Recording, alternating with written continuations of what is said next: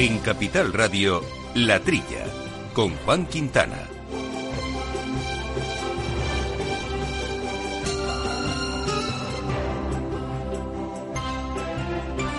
Muy buenos días, gente del campo, buenos días, amigos del campo y de sus gentes. Bienvenidos eh, a este espacio, a esta hora que compartimos aquí desde las ondas, desde los estudios de Capital Radio y en la que siempre hablamos de nuestro sector favorito, el primario, parte del, de la agricultura, de la ganadería, de asuntos alimentarios y medioambientales y que lo hacemos con Néstor Betancor, hablando de los controles técnicos.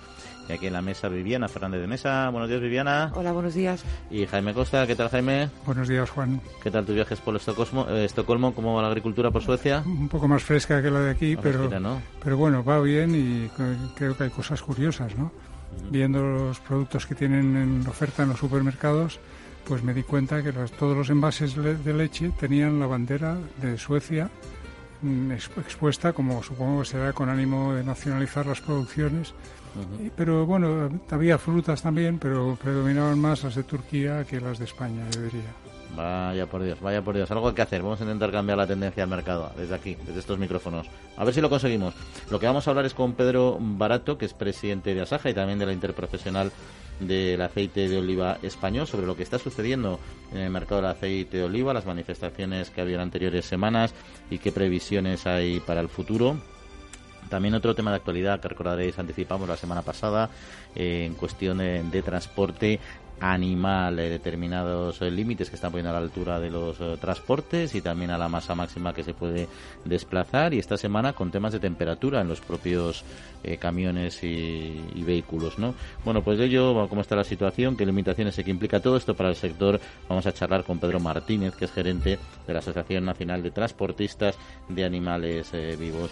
Y también vamos a abordar un tercer tema interesante para quien no lo conozca como es mi caso que no soy un especialista en el tema pero seguro que nos lo van a aclarar muy bien, que es el de los insecticidas eh, naturales y los bioestimulantes porque Carlos Ledó, fundador y director general de IDA y Nature, eh, desarrolla esta actividad profesional desde hace ya más de 10 años y nos va a contar un poco por qué y hacia dónde nos dirigimos en este, en este campo. Bueno, otros asuntos de actualidad que iremos poco a poco tratando aquí en nuestros eh, boletines que haremos eh, como siempre con Lucía Martín y eso es todo, además de nuestro correo electrónico que les tengo que recordar como siempre para que pongan, para se pongan en contacto con nosotros para lo que ustedes quieran, que es la trilla arroba capitalradio.es.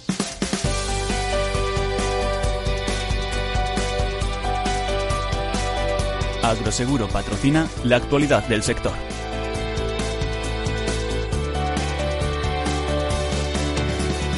Pues eh, vamos a hacer un repaso aparte de la actualidad del sector de esta semana con Lucía Martínez. Lucía, muy buenos días. Buenos días. Que además has venido preparada con una camiseta de cítricos. Efectivamente, sí, sí. Y de ellos vamos a hablar, ¿no? Con muy buenas noticias. Pero bueno, vamos a empezar por otros temas.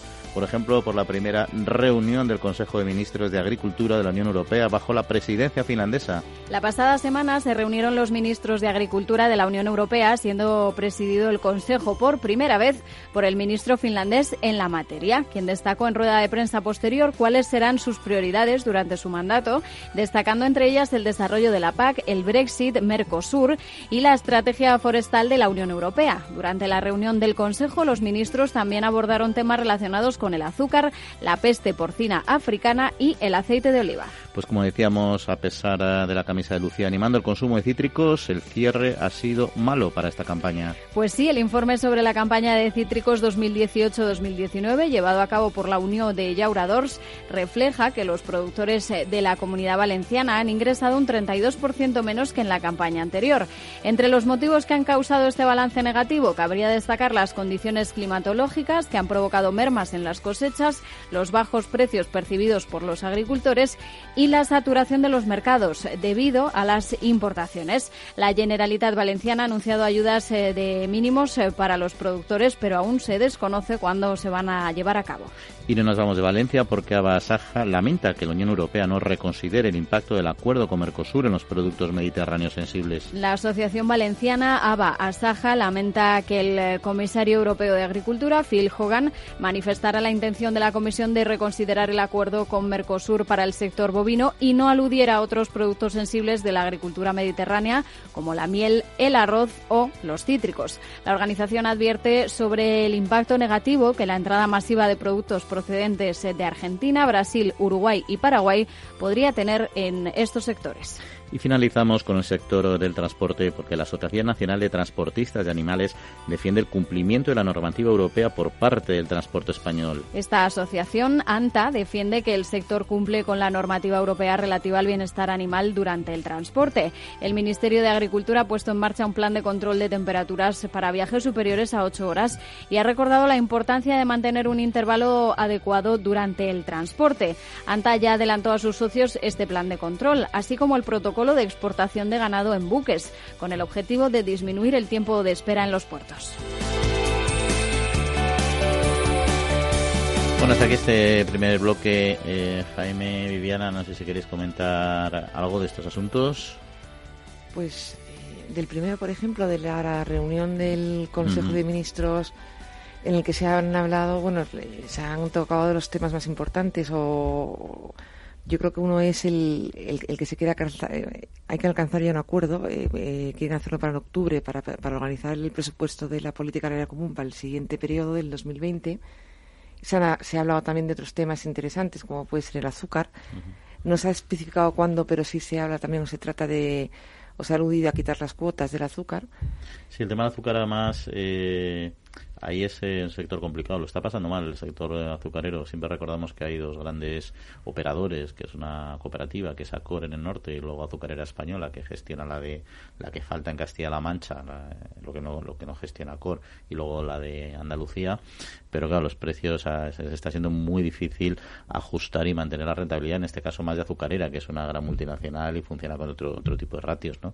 Están haciendo otro tipo de, de iniciativas, investigando haciendo innovación para conseguir eh, animar al, a la agricultora que siembre remolacha, pero de hecho están sembrando cada vez eh, cada vez menos, es una realidad, ¿no? Sí, yo creo que también tenemos que tener en cuenta que realmente eh, la remolacha en, en, lo que es Europa, el cultivo surgió para poder autoabastecerse Europa, no puede competir con, con, el azúcar que procede, por ejemplo, de la caña. Eso yo creo que es prácticamente imposible, pero yo creo que es un sector que habría que cuidar eh, yo siempre pienso que es muy es muy arriesgado el depender de las para poder surtir de alimentos de los de los de, lo que venga de otros países y desmantelar un sector como la remolacha yo creo que había que tener cuidado no ahí, ahí el Tomás Hogan defiende que sea propio el sector el que se autorregule. Lo que pasa es que bueno sabemos que la situación en España por muy eficientes que seamos y tecnológicamente muy avanzados tenemos las limitaciones del agua que eso es un gran hándicap. Sí, pero el el desarrollo de los contratos para la producción de azúcar a través de la remolacha para mí era un modelo hasta hace muy poco porque eh, se podía predecir el precio que iba a tener, el agricultor podía hacer sus números y podía tomar decisiones. Ahora esto ya cada vez está más en el aire, pero que es una pena que, se haya perdido esta oportunidad porque habría podido servir de modelo para otros cultivos. Y, luego hay también el tema de Mercosur, han hablado de ello, que sigue sigue latente. Esta semana se ha quejado un poco el sector de que solo parece que van a empezar a aflojar o a revisar un poco los acuerdos del bovino, pero los productos mediterráneos han quedado un poco desanimados, ¿no? Sí, claro, yo creo que también eh, el, bovino pues afecta mucho a los países del norte, a Francia, a Irlanda, han presionado, pero yo creo que ya otros sectores también se deben empezar a movilizar. También se ha hablado que realmente hasta dentro de dos años no se no entraría en vigor y luego sería, sería de forma paulatina. Lo tienen ocho años, tienen ocho años para, para que entren en, en, aplicación ya definitiva, ¿no? O sea que es cierto que estás hablando casi de diez años hasta su plena plena aplicación, ¿no? Sí, pero no se debe perder de vista esto, ¿eh? porque yo creo que si, que si no sé, que si nos quedamos callados y no, y no se mira, pues, eh, pues pasa lo que pasa, ¿no? Ahí, y además ahí han dicho que, a mí me hizo gracia un poco lo que le preguntara, porque él ha, comentado que además hay una partida de mil millones de euros para compensar a los eh, sectores más, eh, más afectados y bueno, será mucho, será poco, pero lo que le preguntaban era, pero bueno, como al comisario, pero ¿de dónde van a salir esos mil millones de euros si no están presupuestados? Y él decía, a ver, sacamos 1.700 para la crisis rusa, si queremos sacarlo, lo sacamos. Con lo cual ya empiezas a desconfiar cada vez que te dicen algo, dicen, no, no, es que no hay presupuesto. Y dice, a ver, si, se quiere presupuesto, acaba saliendo, ¿no? Siempre hay partidas excepcionales que mantienen todas las administraciones para, para contingencias, etcétera, ¿no? Y esas están ahí. Luego otra cosa es qué prioridad, qué prioridad les das a su uso, ¿no? También se habló del aceite de oliva. El ministro Luis Planas dijo que lo sacaría en el siguiente consejo. Lo que claro, de momento lo que hay es eh, que, se, que sí se que va a estudiar, que se va a estudiar también el, lo que solicita el sector, la, la, autorregulación.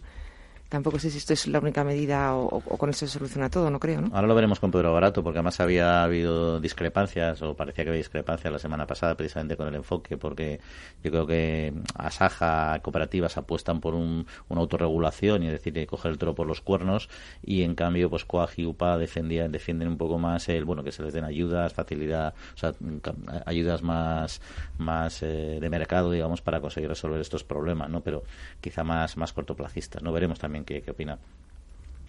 ¿Y algún otro asunto lo que teníamos? Sí, bueno, aquí también ellos parece que trataron el tema de forestales, que pues, supongo que por la reunión tener lugar en Finlandia pues era un poco esperable, ¿no? Pero que me llama la atención porque como ahora estamos con la preocupación de la transición ecológica y las emisiones de CO2 y demás, que a lo mejor es un intento de los finlandeses para arrimar el asco a su sardina y buscar ayudas para la generación de, de CO2 secuestrado en madera o de alguna forma en materia orgánica del suelo. Pues seguramente porque fue precisamente el ministro finlandés el que el que lo metió entre sus prioridades, ¿no? Para los siguientes para este periodo también, sí. Habrá que estar atento. Sí, sí. Oye, eh, no sé si, tenéis algún comentario más de esto, os meto otra cuñadía. ¿Te tenías algo que decir de las otras noticias que quedan pendientes? o No, yo creo que es ah. en general. Que yo tenía un asunto que teníamos ahí pendiente la semana pasada, que es eh, el, el, uso de la marca blanca por parte de los consumidores. El 42% del presupuesto de gran consumo ahora mismo en la Unión Europea eh, en, digo, en España, perdona, se, se utiliza, va destinado a marca blanca el 42%. Somos los segundos a nivel europeo por detrás de Gran Bretaña, que eran como los líderes, ¿no? Hombre, aquí es cierto que la influencia de una marca concreta como Mercadona ha sido bastante catalizador de, este tema, ¿no? Pero llama un poco la atención, ¿no? Sí, yo creo que hemos pasado de pensar que, era una, una marca de, peor calidad a, considerarla que tiene una calidad-precio bastante buena, ¿no? Y, lo que pasa es que eso, eso dado un lugar, o puede dar lugar, o está dando lugar en determinados casos un poco quizá a, banalizar un poco el valor de determinados de determinados productos no un poco lo que siempre se ha quejado del sector en cuanto a productos reclamo etcétera. Marca blanca es cierto que en muchos casos ya no es tan blanca porque al final tienes también aunque sea blanca sabes quién te la fabrica etcétera puedes tener una cierta trazabilidad entre comillas no pero bueno ahí está ahí está el dato que era un poco lo que quería resaltar. Bueno vamos a, entonces a volver si os parece al tema del aceite de oliva y a ver qué es lo que está pasando y sobre todo qué es lo va a pasar. Va a ser en un minutito. Agroseguro ha patrocinado la actualidad del sector. En CaixaBank reforzamos día a día nuestro firme compromiso con el sector agrario. Y lo hacemos a través de nuestras cerca de mil oficinas Agrobank y 3.000 expertos agrarios que ofrecen asesoramiento especializado a todos y cada uno de nuestros clientes. Agrobank. Compartimos horizontes.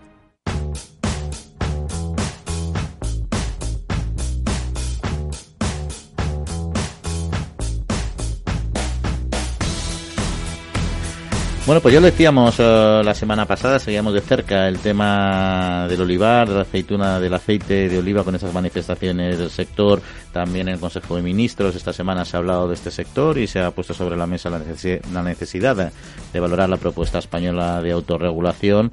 Y queremos un poco ver lo que está pasando y también el posicionamiento en concreto de Asaja y don Pedro Barato como presidente nacional de Asaja, pero también como presidente de la Interprofesional del Aceite de Oliva Español. Don Pedro, muy buenos días y bienvenido. Hola, buenos días. Bueno, empezando un poco por la semana pasada que se manifestaron en muchos lugares de Andalucía, Coja, Coag y UPA, para bueno, exigir determinadas ayudas eh, a, las administraciones y, paliar esta situación que está pasando el sector. Eh, Asaja no estuvo. Eh, ¿Cuál es la posición de Asaja y el enfoque que hace en el momento actual a, esta situación? Bueno, Asaja estuvo en la anterior, donde estuvimos eh, junto con las cooperativas y junto con todo el sector, y Asaja siempre ha sido partidario de una unidad eh, de acción siempre que se haga algo en beneficio de cualquier sector, ¿no? Eh, yo creo que en este caso ni la Junta de Andalucía ni el Ministerio de Agricultura son los culpables, en este caso, de la situación que atraviesa el, sector del aceite de oliva de España, ¿no? Por lo tanto, respeto absoluto a quien estuvo de manifestación. Nosotros estuvimos en la anterior, pero siempre yo creo que se consigue más yendo todo el sector unido, como está más que demostrado, que eh, unos por un lado y otros por otro. Eh, pero es una situación normal porque en principio ha habido una alta producción en España. Es cierto que otros países como, como Italia, como Grecia han tenido bajas producciones, pero con alta producción y bajos precios, ¿no es algo a lo que de alguna manera ya está acostumbrado el sector o es una situación excepcional la de este año? No, yo creo que hay que verlo como una situación excepcional. Eh, hemos pasado unos años donde el aceite de luego tenía un precio bastante superior al que tiene ahora mismo y como bien decía, pues eh, no entendemos qué es lo que está ocurriendo este año en los mercados, ¿no? Porque con unas producciones muy bajas de Italia, de Grecia, de Túnez, de Turquía, de todos los países productores en el mundo, eh, se produce en torno a 4 millones de toneladas en el mundo. Nosotros tenemos producido 1.800.000. Eh, de los 4 millones mm, faltan todavía 500, mil toneladas de otros países que no han producido. Por lo tanto, yo creo que hay que hacer una reflexión amplia de qué es lo que está ocurriendo eh, y qué es lo que está pasando con el sector, porque eh, exportaciones estamos teniendo, ha caído un poquito el consumo interno, pero desde luego mm, no para que baje el precio como ha bajado. No hay razones objetivas para que el precio tenga este, este para que el aceite tenga este precio que tiene este año. Y además con uno como viendo el diferencial de precios con Italia, por ejemplo, es eh, especialmente llamativo. Ahí se mantienen unos precios bastante elevados respecto a. Bueno, yo creo que eso mm, hay que desenmascarar también esta situación, ¿no? Los italianos vienen, es cierto que este año van a comprar más de 400.000 toneladas en España, pero eh, el aceite caro es el que han pagado caro en España pero no todo el aceite en Italia, en Italia tiene el precio que, eh, que se está diciendo, ¿no? Hay precios elevados de un aceite súper bueno que han comprado en España y ese aceite le está pagando mucho más caro. Pero luego, en el contexto global, el aceite italiano no tiene un precio muy, muy superior al que tiene el aceite español. Y luego estamos comentando también aquí en la mesa un poco la propuesta de autorregulación eh, que se ha hecho al Ministerio, que va a ser estudiada también evidentemente en Bruselas, ¿no? Eh, ¿Qué se pretende conseguir con este curso? ¿Cuáles son los objetivos de esta, de esta propuesta? Bueno, los objetivos son claros. Eh, no se pretende imponer el precio, pero sí se impone regular un poco eh, lo que son eh, el mercado. Esto ya se, produce, ha producido en sectores como el vino, se han producido en sectores frutas y hortalizas y no hay que llevarles las manos a la cabeza. ¿En qué consiste? Pues consiste que de común acuerdo y pagado por el almacenamiento por nosotros mismos, ¿eh? nosotros mismos, no hace falta pedir dinero a la Comisión, ni a Europa, ni al Ministerio, ni a nadie, nosotros tenemos que retirar de común acuerdo toda la cadena, eh, todo el labón, todo, digo, todos los de la cadena eh, productiva y comercializadora eh, española, pues decir, oye, vamos a retirar un 15%, vamos a retirar un 20%, vamos a retirar los aceites de peor calidad, vamos a retirar estos aceites. Se retira de común acuerdo y se saca al mercado de común acuerdo. Pero ahora mismo pues hay mm, eh, almazaras que, han tenido problemas, no tenían capacidad y entonces el aceite lo han vendido muy barato al inicio de campaña. ¿no? Entonces lo que se trata es de que aquí gane dinero todo el mundo, no que uno se forre ni otros no, sino que gane dinero todo el mundo y yo creo que eh, la Comisión parece ser que nos entiende mejor que la parte de competencia en Bruselas y que el Ministerio nos entiende mejor que la parte de competencia en España. Por lo tanto, estamos trabajando. Eh, ayer mismo yo tenía un encuentro con el ministro y él decía eh, que por parte de la Comisión no había ningún problema y que había que ver eh, qué pasaba con competencia. Si eso no fuera así, porque no lo autorizarían, yo creo que los reglamentos comunitarios está para cumplirlo y yo creo que el movimiento cooperativo español podría hacer una retirada propia de este aceite para ver si elevamos un poco los precios. Sí, pero como decía, eso se ha hecho. Es cierto que en el sector del vino se ha hecho en determinados eh, territorios, o sea, no se ha hecho a nivel global, ¿no? Y, tampoco cada un sector que tengamos el 50% de la producción mundial, como es el aceite de oliva, ¿no? Eh, pero la idea sí, lógicamente, pues, es una, parecer lo razonable, siempre limitado por esa por competencia, ¿no? Pero no sé si sería fácil, ¿no? Porque al final es un sector potente y es un, es un acuerdo global de autorregulación, ¿no?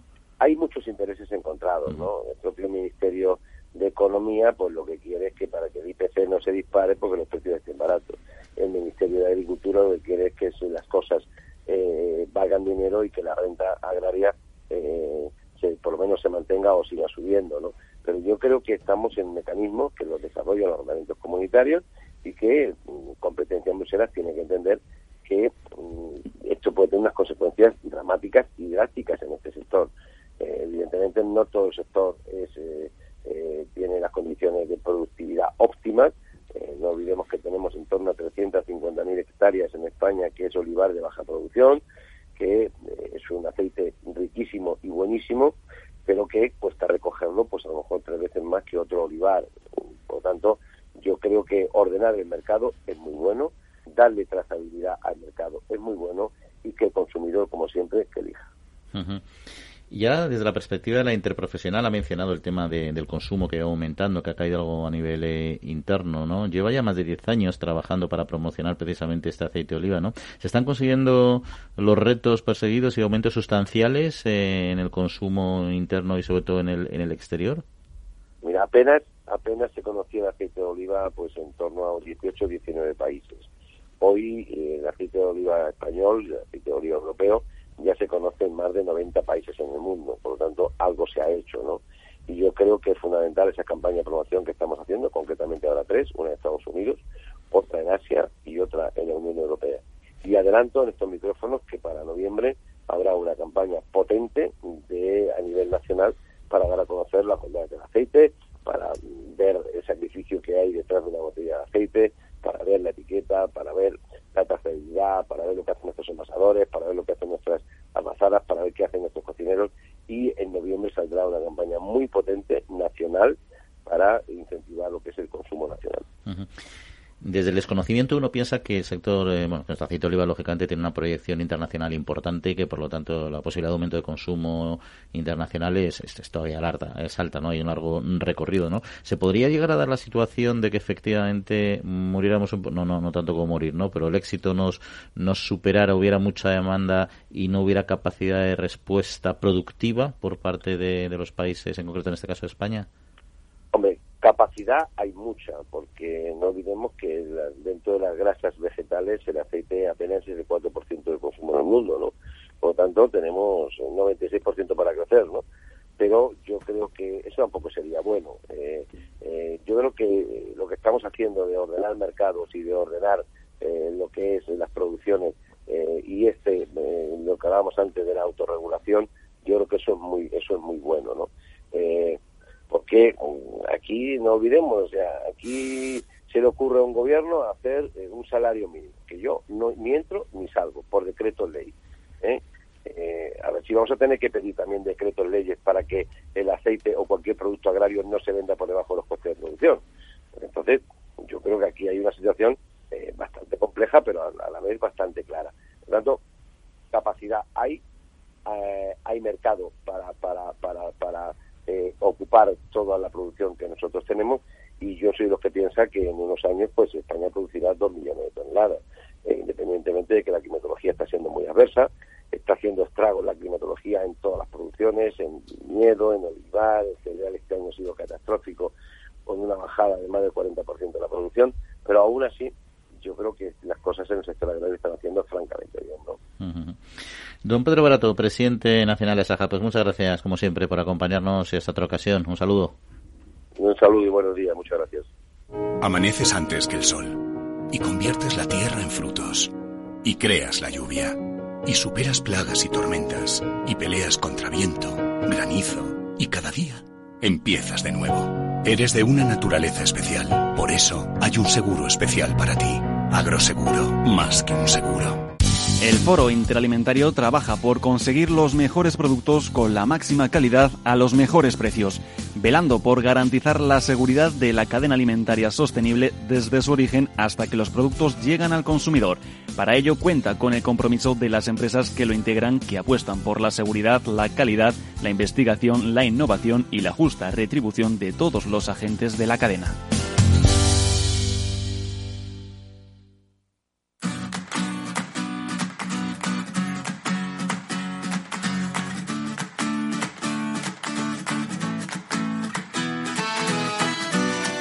Pues Lucía, vamos a hacer un repaso, un segundo bloque de noticias del sector y comenzamos con el visto bueno del Consejo Europeo a la firma de un acuerdo con Estados Unidos para la importación de carne de vacuno. Eso es, el Consejo de la Unión Europea ha dado luz verde a la firma de un acuerdo con Estados Unidos para la importación de carne de vacuno de calidad a territorio europeo. La Unión Europea actualmente permite la entrada de 45.000 toneladas de carne de vacuno de calidad libres eh, de aranceles. Con la firma de este acuerdo se le asignará inicialmente 18.500 toneladas a Estados Unidos esta cantidad irá aumentando progresivamente hasta alcanzar las 35.000 toneladas. La Comisión Nacional de Mercados y Competencia multa a las industrias lácteas. Ocho empresas que operan en el mercado de la leche cruda han sido sancionadas por la Comisión Nacional de Mercados y Competencia por llevar a cabo conductas consideradas ilícitas en los años entre los años 2000 y 2013. Estas actuaciones consistían en el intercambio de información que les permitía la coordinación de estrategias comerciales. La Unión de Uniones, asociación que formuló la denuncia,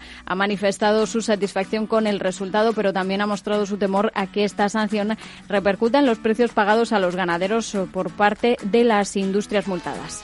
Y no dejamos el sector lácteo porque han desaparecido 1.800 ganaderos de leche a lo largo del último año. Según los últimos datos publicados por el Ministerio de Agricultura, Pesca y Alimentación, las, entradas, eh, las entregas de leche de bovino, ovino y caprino durante el mes de mayo de 2019 han disminuido con respecto a las realizadas en el mismo mes de 2018. Tras un análisis eh, de este informe, la Unión de Uniones advierte que en el último año el sector lácteo en su conjunto se ha reducido en un 8,2% y también de agravamiento de los problemas derivados de la despoblación que provoca esta reducción.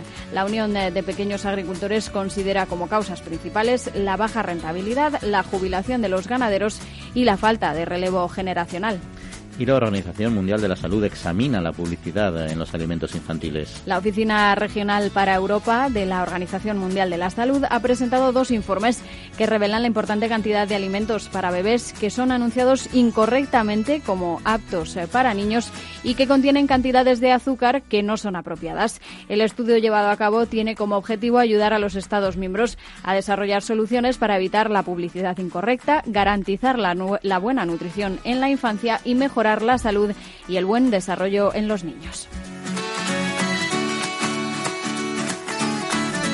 Bueno, pues aquí seguimos, seguimos hablando de campo. Les recuerdo nuestro correo electrónico por si quieren hacernos algún comentario, como siempre, que es la trilla arroba capitalradio.es. Y Viviana, Jaime, de estos temas, del olivar, cualquier asunto que tengamos sobre la mesa, ¿queréis hacer algún comentario? Bueno, el comentario de que realmente se ha progresado mucho en el cultivo del olivo y en la producción de aceite. Yo diría que con las técnicas modernas, especialmente con el riego de apoyo en determinados momentos, se puede triplicar la producción de aceite y esto es muy importante para, para el futuro del cultivo. Es decir, que, que si ahora con las, los dos o tres millones de toneladas nos parece que, que va a ser difícil colocarlo todo, pues mm, en el futuro seguramente estaremos hablando de, de 3 o 4 millones de toneladas. Es decir, que son proyecciones que de alguna forma nos obligan a, plantear cualquier tipo de alternativa para, para que el, producto tenga un precio justo al llegar al mercado. ¿Y sobre la noticia que hemos visto, Viviana, alguna cosa? No, realmente la que estoy, la que estamos viendo que es el tema de la, del, del visto bueno por parte de la Comisión para para entrada de carne de vacuno del procedente de Estados Unidos, realmente más que lo que es el, ya, existía en la Unión Europea que se permitía la entrada de 45.000 toneladas, realmente se mantienen las 45.000. El problema quizá se le, van a asignar a Estados Unidos.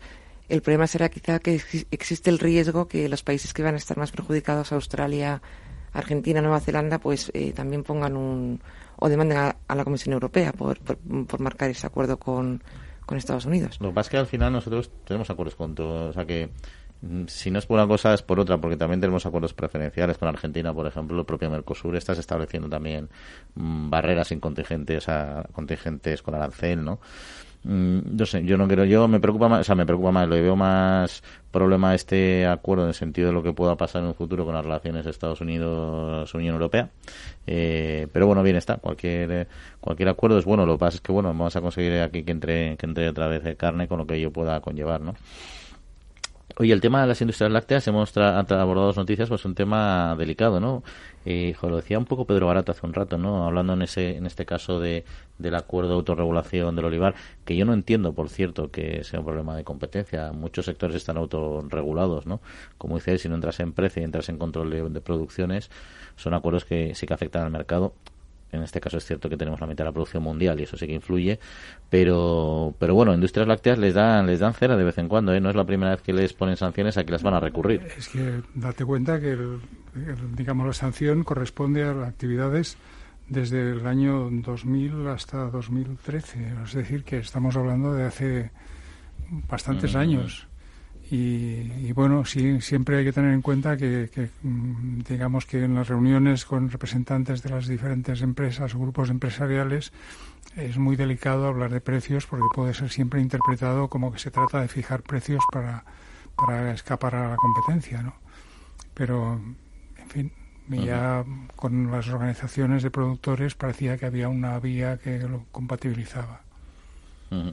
Y, y, luego sobre el tema de la disminución de, de, agricultores, de ganaderos, bueno, yo creo que es un tema que, que era sabido. Si conoce, te fijas un poco en la estructura productiva, hay zonas que son muy pequeñitas eh, explotaciones en el norte de, España que es difícil su continuidad. Pero yo no estoy seguro de que haya habido una disminución de capacidad productiva, porque que 1.800 agricultores dejen de tener actividades ganaderas, si hay otra granja que con métodos más modernos pues produce lo mismo o más, estaremos hablando de producción ligeramente superior y por tanto, pues bueno.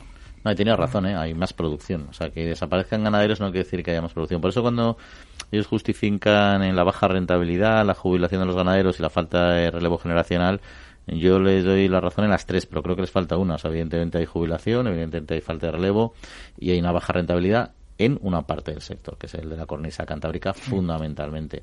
Luego hay otros que son altamente eficientes, ¿no? Eh, pero sobre todo el gran problema es la atomización. O sea, la falta de rentabilidad no es porque nuestro sector no sea rentable en sí mismo, sino que está atomizado.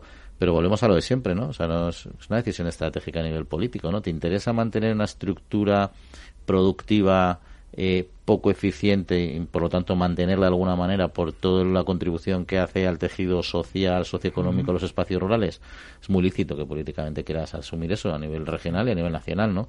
Entonces, bueno, pues habría que mantener artificialmente determinadas explotaciones, ¿no? Determinado perfil de explotaciones por sostener poblaciones medio rurales, etcétera, ¿no? Y cierta actividad. Y quizás también darle mayor valor a la utilización de los pastos para como digamos como inputs para la producción de leche y no solamente el pienso. ¿no? Esto en los países nórdicos, como el caso que he tenido ocasión de ver en Estocolmo, es muy frecuente de ver leche de pastoreo de verano como una cosa positiva que supongo que bueno que interesa porque además de, de ser positivo por el hecho de que se parece a la leche de toda la vida pues es una leche que cuesta menos producir en cuanto a input de pienso y que posiblemente la puedas vender en cambio más cara porque al final es una cuestión de marketing. Un poco lo que decías también tú al principio, lo de potenciar también tu producción propia, leche de Suecia, o lo que siempre hemos dicho los franceses, que siempre marcan su propia leche como leche local, ¿no? Que en tiempo yo recuerdo que eso no, era, no estaba muy bien visto por la Administración Pública Europea, porque conculcaba, digamos, la, no, no podía segmentar por por zona de producción, ¿no? Pero, pero bueno, teníamos un tema que, me gustaría comentar con vosotros, que es el tema de la publicidad de los alimentos infantiles, pero como tenemos ya nuestro siguiente invitado y no quiero hacerle esperar, si os parece lo dejamos... Eh, lo dejamos para después. Y vamos a hablar de, bueno, a ti tú, Jaime, llevas toda la vida trabajando en el, en el mundo de los fitosanitarios, productos, etcétera, pero hoy le vamos a dar una vuelta porque vamos a hablar de ellos desde otra perspectiva, desde la de los insecticidas naturales, los bioestimulantes, etcétera, y en concreto vamos a conocer la experiencia de una de una empresa pues potente, 10 años trabajando en este en este campo como es Idai Nature y tenemos al teléfono a Carlos Ledo, que es el fundador y director general de esta empresa. Eh, don Carlos, muy buenos días. ¿Qué tal? Buenos días. Bueno, lo primero de todo, pues eh, que nos cuente un poco qué, son los insecticidas naturales y los oh, bioestimulantes. Bueno, pues los insecticidas naturales son productos para controlar las plagas y enfermedades de los cultivos de una manera más natural, más sostenible y respetando eh, el medio ambiente y el ecosistema. Son productos seguros para el aplicador y seguros para la fauna. Normalmente son productos que proceden de los propios vegetales, son extractos de plantas, extractos botánicos, mezclados con minerales o solos que tienen una actividad insecticida o fungicida frente a diferentes plagas. ¿Y los bioestimulantes? Los bioestimulantes son productos normalmente también de origen vegetal que tienen una acción sobre la planta de ayuda para los procesos fisiológicos internos que lleva a cabo. Por ejemplo, para ayudarle a florecer más, que haga más flor, que cuaje más, para ayudarle a que el fruto amarre más, no se caiga el fruto, para ayudarle a que tenga más azúcar, más grados Brix, el, el fruto. Y son productos con diferentes actividades para bioestimular la planta para que produzca más de lo que de manera natural haría si no llevara el producto. Si comparamos estos eh, productos con los convencionales, eh, son, son, ¿tiene una eficiencia, una relación coste-eficiencia eh, similar, superior, menor? Actualmente, con el nivel de competencia que hay, ya también en el tema de productos naturales, estamos hablando que son una eficacia muy similar a la de los productos químicos, pero tienen la gran ventaja de que te permite acceder a los mercados más exigentes, a las grandes cadenas de supermercados de Estados Unidos, del norte de Europa, al producir eh, alimentos sanos y sostenibles sin restos, sin restos de residuos químicos, de manera que no hay ningún problema a nivel de transportar la fruta y verdura y pasar cualquier tipo de aduana. ¿Y qué acogida tienen en el, están teniendo en el mercado en el mercado nacional, en el sector nacional? Pues bueno, los productos de Ida están teniendo una gran aceptación, afortunadamente, tanto a nivel nacional como a nivel internacional. Son productos muy innovadores, son productos diferentes, únicos, que ayudan a controlar las plagas y las enfermedades de una manera muy natural, sostenible, respetuosa con el medio ambiente. En primer lugar, son productos eficaces, eso es lo primero, que funcione. Después, que entren en coste, que, el agricultor se lo pueda permitir. Y luego, además, que sean naturales, ecológicos y sin residuos. ¿no? Con lo cual, creo que se da la circunstancia de que son productos sostenibles, muy eficaces y que compiten perfectamente con los, con los productos convencionales y pueden entrar en una rotación de tratamientos en cualquier cultivo, tanto en España como en cualquier país del mundo. Yo creo que ahora hoy, hoy en día hay una sensibilidad muy importante eh, por parte de la sociedad, también por parte del sector en lo que es buscar alternativas, llamémosle más eh, eh, sostenibles. pero yo no sé, ustedes empezaron hace 10 años, no sé si han cambiado mucho la situación o, la conciencia del productor y del consumidor. Pues fíjate que yo, yo creo que sí, cuando empecé de Nature hace 10 años prácticamente era un apóstol, nadie se preocupaba de lo que comía, eh, parecía que si ya estaba en un supermercado ya tenía que haber pasado pues todos los controles y que, y que era un producto ya seguro, ¿no? Eh, en este tiempo, pues bueno, la verdad es que los métodos analíticos han evolucionado muchísimo, existe una tendencia global hacia la seguridad alimentaria, eso junto con la globalización y el Internet, el tener acceso a las fuentes de información, pues ha hecho que todo el mundo tome conciencia de la realidad, de lo que estamos eh, ingiriendo con cada, con cada fruta, con cada verdura que tomamos, y eso ha hecho que la gente se preocupe realmente de, dónde viene lo que ha tratado, qué es, con qué se ha tratado, eh, si se han respetado los plazos de seguridad, con qué productos químicos lleva, y eso ha hecho que nuestra empresa haya tenido un boom, ah, pues bueno, porque se han dado cuenta de que es posible otro tipo de agricultura, es posible eh, alimentarse de una manera natural, sostenible, que no siempre comer verde es comer seguro, pero con los productos de Natures les ofrecemos la posibilidad de alimentarse de una forma natural y sostenible, respetando el medio ambiente y seguro para la salud. Y ya para, para terminar, han recibido el premio de la excelencia en diseño eh, arquitectónico. Eh, ¿Por qué? Y...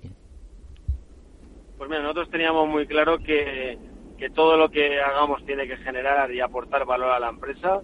El tema de la cultura empresarial es básico. Queríamos tener un edificio de oficinas disruptivo, único, innovador, diferente, igual que son nuestros productos, y además alineado con los valores de la empresa. Los valores de la empresa son la sostenibilidad, el respeto al medio ambiente, la eficiencia energética, y para eso hemos hecho el primer edificio de oficinas de España certificado con el certificado Passive House, que es un estándar de calidad en la construcción que garantiza que es un, un, edificio prácticamente neutro en cuanto a consumo de energía, porque se autoclimatiza con unos aerogeneradores, unos intercambiadores de calor, de manera que somos capaces de climatizar y de funcionar prácticamente sin consumo energético, y aparte tener un diseño ecosostenible que ha sido el primer edificio mundial eh, este año en sostenibilidad. Hemos ganado el primer premio mundial y estamos muy orgullosos de traer a España este premio eh, tan, importante y que ha sido la primera vez que ha recaído en una empresa española. Don Carlos Soledó, fundador y director de Idaya Nature, pues lo primero darle la enhorabuena por este premio y por sus éxitos. Por cierto, si alguien que nos está escuchando quiere conocer un poco mejor sus productos y su empresa, una página web donde puedan localizarlo. Pues www.idainature.com y encantados de poderles atender y resolver cualquier duda que puedan tener. Muchísimas gracias a vosotros. Pues ahí está. Muchas gracias esta otra ocasión. Un saludo. Un saludo. Adiós. Bueno, teníamos un tema pendiente, pero queréis comentar algo de, este asunto. He dicho una frase que me ha gustado, no siempre comer verde es comer seguro. Es un tema que pues es un eslogan de este programa también, ¿no? Que lo decimos siempre de otra manera, ¿no? ¿Qué te ha parecido, eh, Jaime, tú que has trabajado mucho en, este sector? En principio lo, que son las declaraciones parecen muy bien, vamos, que que es una buena forma de abordar el futuro del control de plagas, porque la regulación que existe actualmente para productos químicos pues es muy exhaustiva y no todas las eh, aplicaciones pues pueden soportar 10 años de ensayos y después pues los estudios necesarios para demostrar su inocuidad, ¿no? Inocuidad que en este caso yo entiendo que también habrá que demostrarla, aunque sea de una forma más superficial, porque si no, obviamente podríamos tener alguna sorpresa. Eh, un tema que quizá debería haberle preguntado es la especificidad de los controles que se consiguen, ¿no? Es decir, que si cuando aplicamos un insecticida biológico como el que ha descrito, eh, solamente que se ha afectado un tipo de insectos, el que perjudica más al cultivo, y en cambio no le pasa nada, no tiene efectos adversos para los otros insectos que a lo mejor pues pueden contribuir al control de la plaga también. Eh, ha, hecho un comentario, pero no sé si tiene que ver exactamente con eso, de, eh, explicando que, que, es, que, es, que es bueno, o sea, que protege a la, a la fauna entendiendo la entendiendo la No lo sé si se referiría a eso. Posiblemente sí. Pero, en fin, oye, teníamos pendiente el tema de, de, los alimentos infantiles. La, Organización Mundial de Salud que ha examinado la publicidad en los alimentos infantiles porque parece que hay una importante cantidad de alimentos para bebés que no se anuncian ah, correctamente, ¿no? Y eso genera no sé si confusión, pero al menos desde luego desinformación a los, los eh, consumidores, en este caso muy sensibles, como son los niños. Claro, los niños, si es algo dulce, pues en principio lo ven muy bien y, y luego el problema que hay, y por, de ahí un poco el interés de la Organización Mundial de la Salud, es que está aumentando la obesidad en todas las regiones del mundo. Y entonces hay problemas de obesidad que hay que, hay que atajarlos de forma preventiva, reduciendo el consumo de azúcares y reduciendo el consumo de grasas. En azúcar se recomienda que no superen el 15% de la energía aportada en la alimentación de los, de los chavales y que también eh, no se puede, no se debe añadir el azúcar a los zumos porque claro sería una forma digamos de, de, fomentar el consumo de azúcar pero a través de algo que entra muy bien como es un zumo.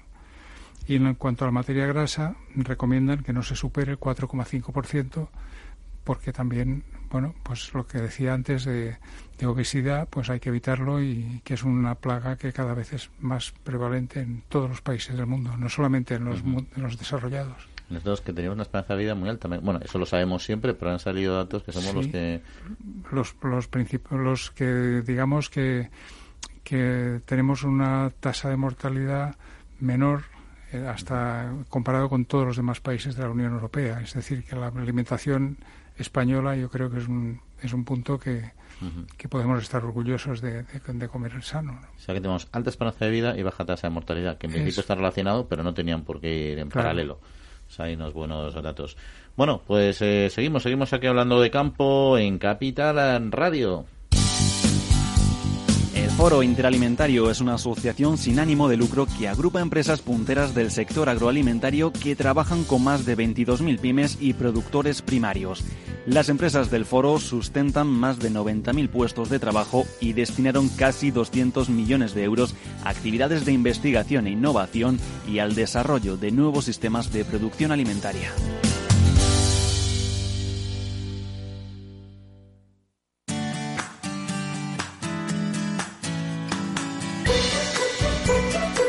Bueno, pues antes de entrar en otra materia, algunos recordatorios de interesantes jornadas que se han celebrado. Agricultura, clima y medio ambiente, la fórmula contra la despoblación. Así se ha titulado la jornada celebrada por Sigfito en Madrid, a través de la cual se ha ensalzado la figura del agricultor para la producción de alimentos, pero también eh, para la protección eh, del medio ambiente. Y Singenta ha marcado la referencia en semillas hortícolas de alta calidad, es una marca de referencia, quería decir, ha celebrado en Murcia unas jornadas eh, de presentación de sus gamas de melón y sandía a nivel internacional. Se incluyeron tanto variedades eh, comerciales como novedades de este año, así como en preintroducción con vistas a lanzar en 2020. El mercado Singenta está diversificando en color, eh, tanto interno como externo, en la gama también de concepto mini. Y Semillas Fito organizó un año más sus jornadas de melón y sandía de en Lobosillo, en Murcia, para mostrar en campo a los diferentes actores de la cadena agroalimentaria, tanto sus variedades comerciales, que ya están en el mercado, como las nuevas variedades que van a introducirse en las próximas campañas. Este año las jornadas se han centrado en resaltar el principal objetivo de completar con variedades de primer nivel los diferentes segmentos también de melón eh, para que cubrir, para poder cubrir todo el ciclo productivo en esta región.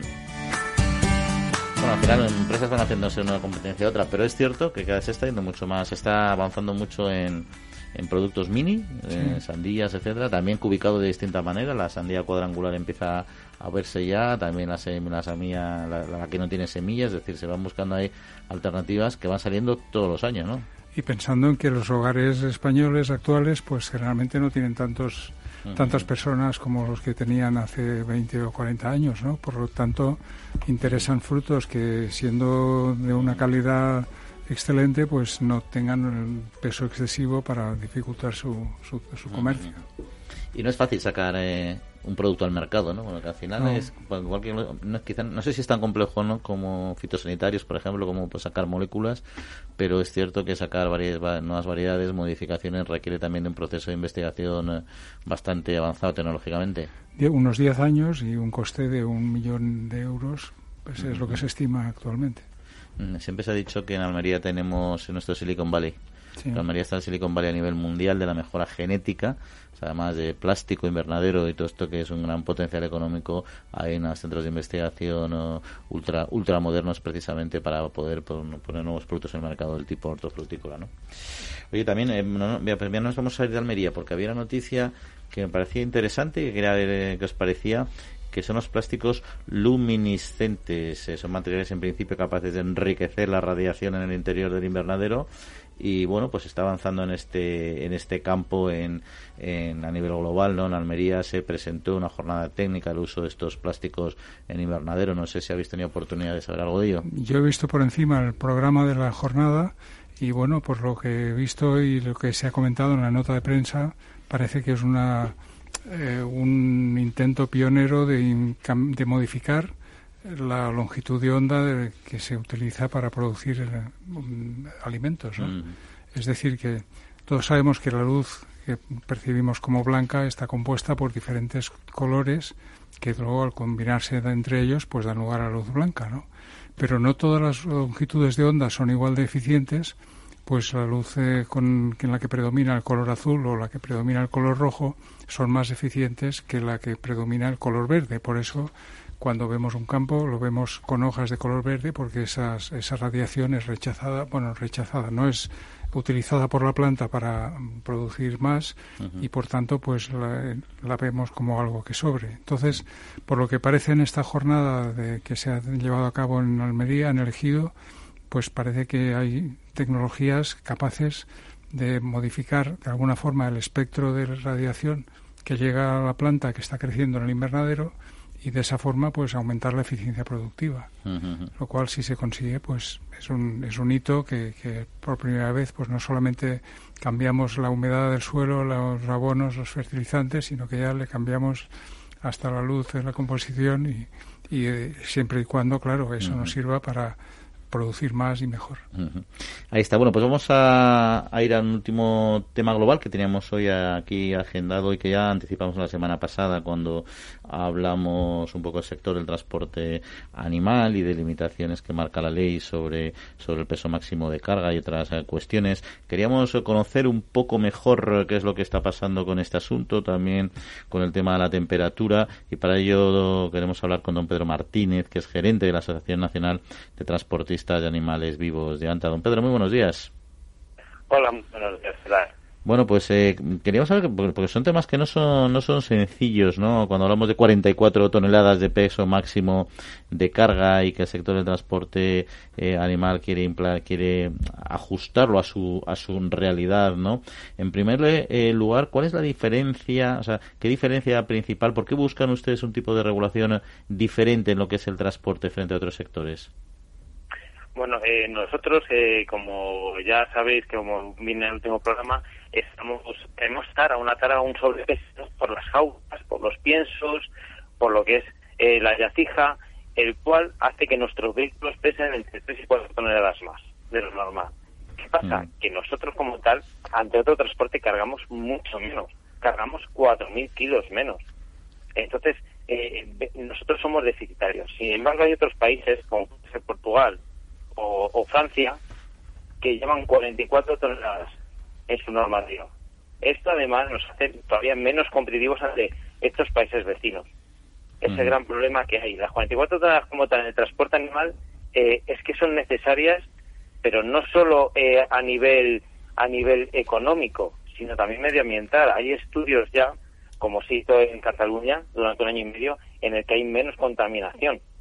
Gracias a esta medida de las 44 toneladas. Pero actualmente, actualmente ese nivel existe o es el que están demandando? Eh, en España no existen las 44. En Francia y en Portugal sí existen. Es una realidad ya. ¿Y, entonces, ¿Y entonces cuál es el peso máximo de carga que tiene ahora mismo autorizado? Nosotros aquí en España 40 y sin embargo en nuestros países vecinos 44. Vale, vale, perfecto, perfecto.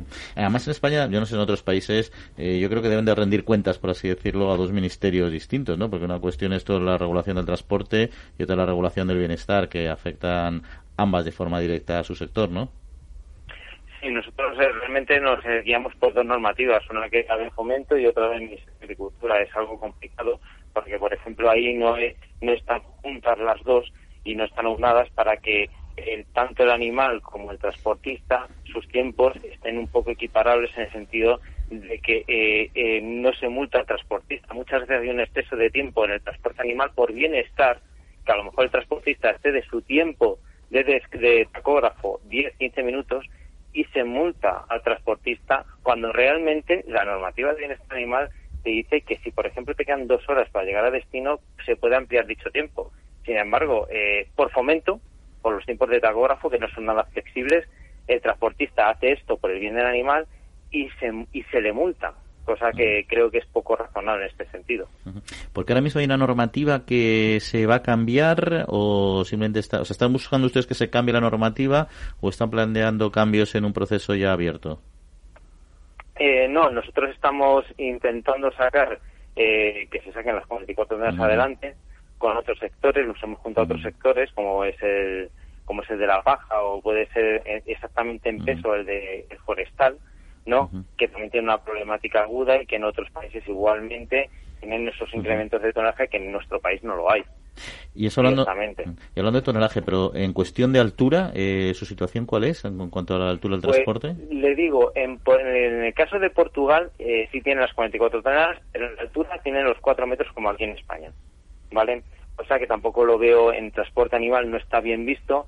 ¿Por qué? Porque realmente nosotros, eh, para ir bien, eh, por ejemplo, en cerdas de desvieje, llegamos a 4,20, 4,30, pero en terneros estamos llegando a casi los 4 metros y medio de altura.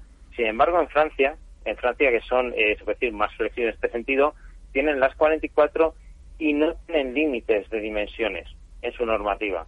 Simplemente marca que siempre que se lleve con seguridad dicha, dicha carga y dichas dimensiones, pueden circular. O sea que en España tenemos limitaciones máximas que entendemos que, tiene, que, que es una limitación eh, eh, poco objetiva, yo supongo que porque el animal no va a ir con la cabeza pegada al techo, ¿no? Como quien dice, ¿no? efectivamente. También esto está visto, eh, yo creo que el transporte animal desde fomento nunca se ha visto como un sector que sea específico. Realmente sí puedes llevar cuatro metros, pero claro, en los animales, ¿qué hacemos? ¿Les cortamos la cabeza?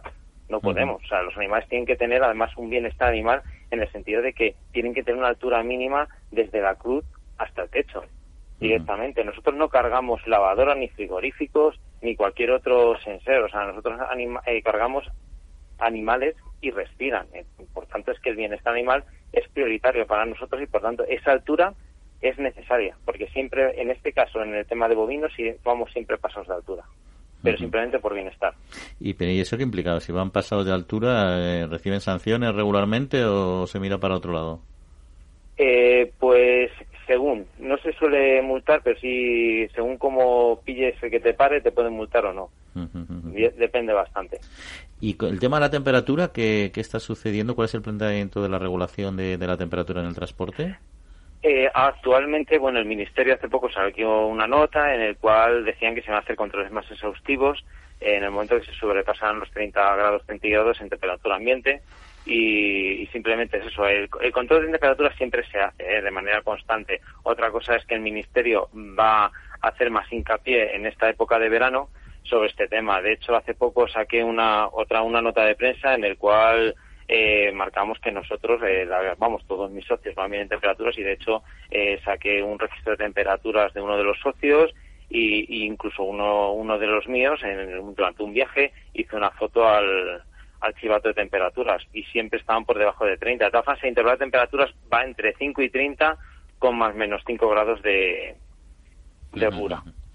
Bueno, viendo un poco, conocido un poco lo que es el sector de transporte animal, me imagino que además de saber conducir un camión, eh, los transportistas tendrán que tener una cualificación muy, muy, específica, ¿no? Eh, sí, de hecho, se tienen que sacar un curso de bienestar animal eh, que tiene que estar aprobado por el Ministerio, eh, con el cual es, con lo que ellos pueden hacer. Si no, ellos no podrían transportar animales vivos. directamente. Muy bien, don Pedro Martínez, gerente gerente de ANTA. Pues muchas gracias por acompañarnos y que pase muy buena semana. Un saludo. De nada, muchas gracias. Hasta luego. Bueno, pues ahí está. Sector eh, siempre interesante, que tiene un montón de matices que la gente no, los, no los conoce cuando los ve circular por la carretera y que en el fondo hay una regulación que les obliga a saltarse la norma, ¿no? Sí, realmente me he quedado. No, cuando, cuando te hablan los, los, los, implicados en un sector y ves, y ves sus problemas y sus preocupaciones, a mí realmente el, el tener que cumplir una normativa por un lado con fomento y otra diferente con con el bienestar animal, pues resulta complicado, ¿no? Puede hacer los viajes en esas condiciones. Y luego las regulaciones de altura a mí me llaman mucho la atención, que al final ahí estemos en un, en un país donde te tengas que saltar la norma de, de fomento, es decir, de tráfico, para poder cumplir la norma de bienestar animal, porque es que son, unas contradicciones. yo entiendo que Fomento no quiere hacer eh, segregaciones y, segmentar los sectores, ¿no? Pero es que en algunos casos no, no te queda más remedio que hacerlo, porque al final ahora miran para otro lado las fuerzas de seguridad cuando te detienen, cuando les detienen cuando les, les paran los camiones, ¿no? Pero es que pueden no hacerlo. Y al final, ¿qué vas a hacer? Es, una, locura, desde luego. cuestiones, llamativas de los modelos regulatorios, pero bueno, a ver si consiguen. Es el caso típico de donde las asociaciones realmente son útiles porque si se puede poner de acuerdo en el sector en proponer una serie de normas, eh, creo que la administración lo mira con mejores ojos que no si es una empresa suelta que cuando tiene un problema pues va a ver si puede arreglar la multa, ¿no?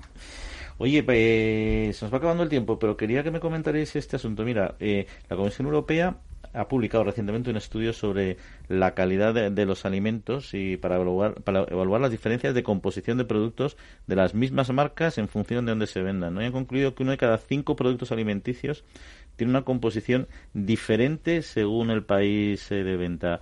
Eh, lo que han hecho es evaluar 1.380 muestras de 128 productos alimenticios en 19 Estados miembros. Y esa es la conclusión. Llama la atención, ¿no? Con el mismo producto según donde, según donde se venga, venda parezca una cosa u otra, ¿no?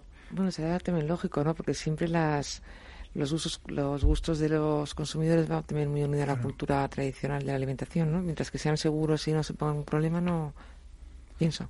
Yo creo que exactamente como, como dice Viviana, si, si podemos definir un marco en, el cual no hay que, no hay que salir, pues eh, la, empresa sabrá si le interesa o no mantener una composición diversa, pero sorprende por supuesto, pero yo creo que no es... Sorprende, pero no preocupa, ¿no? No preocupa de momento. Pues si vosotros nos preocupáis, yo me quedo mucho más tranquilo ya, nada, no pasa nada. Tomaremos lo que pongan en cualquier país, memorizaremos la composición que veíamos en nuestros lineales para saber que sigue siendo la misma. Bueno, ya opinión también sobre, que os pido sobre desperdicio alimentario. ¿Por qué? Porque los datos que ha sacado el panel de cuantificación del Ministerio de Agricultura, Pesca y Alimentación nos dice que el desperdicio alimentario en los hogares españoles aumentó el 8,9% en 2018. Y todo esto, digo yo, después de muchos años peleando por reducir el desperdicio, haciendo campañas, sensibilización, concienciación, desechamos 1.127 millones de kilos o litros, depende cómo lo queramos medir, que corresponden a productos sin utilizar. 212 millones a alimentos eh, cocinados. ¿Por qué pensáis que, que seguimos aumentando el desperdicio? Creo que ha podido influir el hecho de que se está superando la crisis en los últimos años y a lo mejor pues ha, ha dado lugar a una expansión o una alegría en el consumo, pero que realmente yo creo que la solución tiene que ser insistir en las campañas para que eso no vuelva a suceder. Bueno, pues a mí me insiste desde Control aquí Néstor Betancora que le agradecemos el control que nos tenemos que ir, así que nos despedimos. Jaime, Viviana, hasta la semana que viene. Adiós. Buena semana para todos. Que pasen muy buena semanita y en siete días volvemos a estar con ustedes. Un saludo amigos.